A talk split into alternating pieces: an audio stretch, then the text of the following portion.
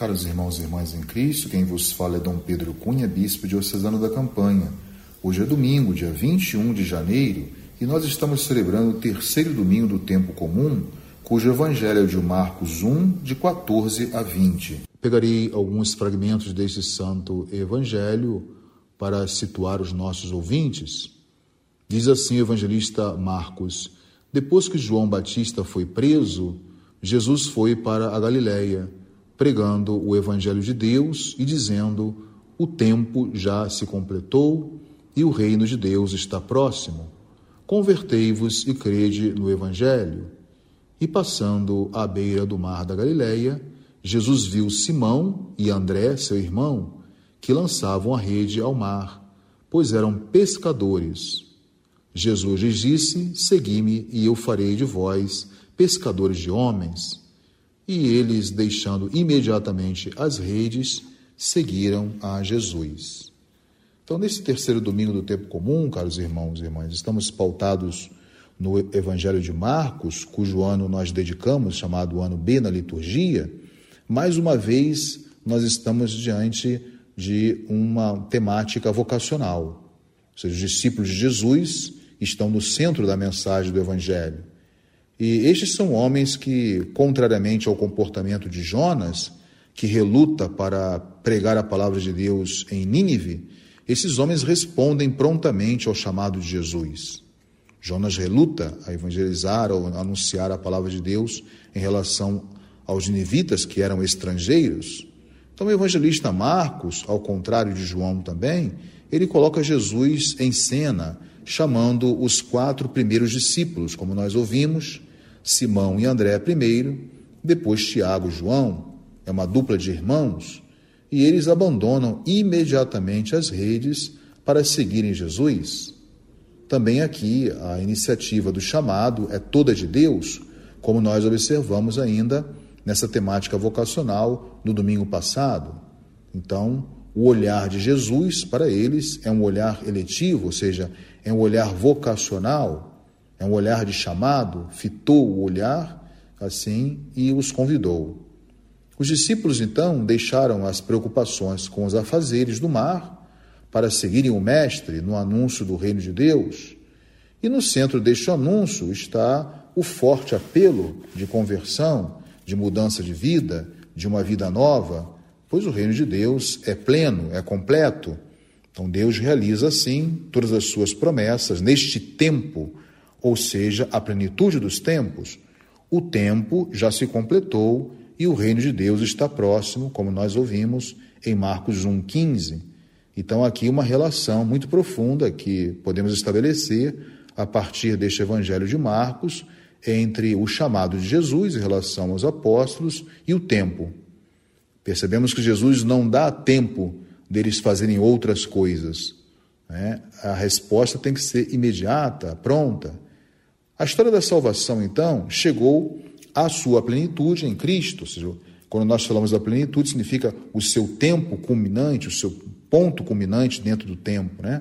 Deus vem nos visitar no tempo através de seu Filho Jesus Cristo. Então, essa história significa isso, né? Ela será planificada a partir de Cristo, presente entre nós. Daí, o reino de Deus está próximo. Essa frase é a frase central no evangelho de hoje que nós ouvimos. Significa então que este reino é um reino real, é um reino vivo, é um reino atuante. Isto é, já se iniciou com a vinda de Cristo. E aí, não é só uma iniciativa de Deus, como nós falamos na vocação de domingo passado, sobretudo a vocação de Pedro e a vocação de Samuel, cabe, portanto, ao homem agora responder a esta iniciativa de Deus que chama. Não basta simplesmente ter consciência de termos sido chamados por Deus ou que, de um Deus que chama, mas é muito importante também é, sabermos que temos que responder e estarmos prontos para a resposta que Deus quer de cada um de nós. Então, o esforço humano para também corresponder com esta graça. Deus, quando vem ao encontro do homem, chamando para uma missão, ele nunca vai desassistir esse homem, mas pelo contrário, a sua graça, a graça do chamado, vai acompanhar o homem na trajetória plena de toda a sua realização vocacional. Então, significa, portanto, esta graça, acolher esta mensagem do reino, no caso do Evangelho de Marcos. Né? A parte do homem é exatamente corresponder com a graça, acolhendo a mensagem do reino de Deus. Daí, portanto, essa mensagem do reino se realiza no próprio homem através da conversão. Por isso, convertei-vos. Né? Converter significa uma mudança de caminho, de mentalidade, Converter-se significa orientar-se numa nova vida, num novo ideal, eh, numa nova meta. É fundar ou radicar assim a nossa vida em Jesus. Então, este reino se propaga através destes que são convocados por Deus, que São Paulo, na segunda carta aos Coríntios, chama os ministros da reconciliação. Também hoje, nesse evangelho, pelos pescadores de homens, né? deixam de ser pescadores de peixe e passam a ser pescadores de homens, mas também ele se realiza, sobretudo, através dos batizados, que abraçam a dimensão profética da fé e assumem um anúncio deste reino no mundo. Isso é importante. Né? Todos nós temos uma responsabilidade profética desse anúncio do reino. Por isso, o reino de Deus está próximo. Jesus não falou simplesmente para os quatro apóstolos que ele chama hoje no seu santo evangelho. Este reino, então, ele nos traz é, um novo projeto de vida, traz paz, traz esperança e, ao mesmo tempo, uma redenção plena. E a esta iniciativa de Deus, cabe apenas ao homem responder com a conversão, acreditando, portanto, no Evangelho e, ao mesmo tempo, dando uma total adesão à pessoa e à mensagem de Cristo que salva e liberta. Então, seguir Jesus requer uma seriedade e, ao mesmo tempo, uma urgência como nos inspira o Evangelho de hoje, não permite demora, não permite desconfiança ou desculpas, porque ele é a concretude da presença de Jesus aqui e agora. Esse é o sinal do reino. Então nós somos continuamente convidados por nosso Senhor a convertermos-nos ao seu evangelho e nele também acreditar, como Marcos 1:15 nos lembra, né? Crer no evangelho de Cristo Jesus.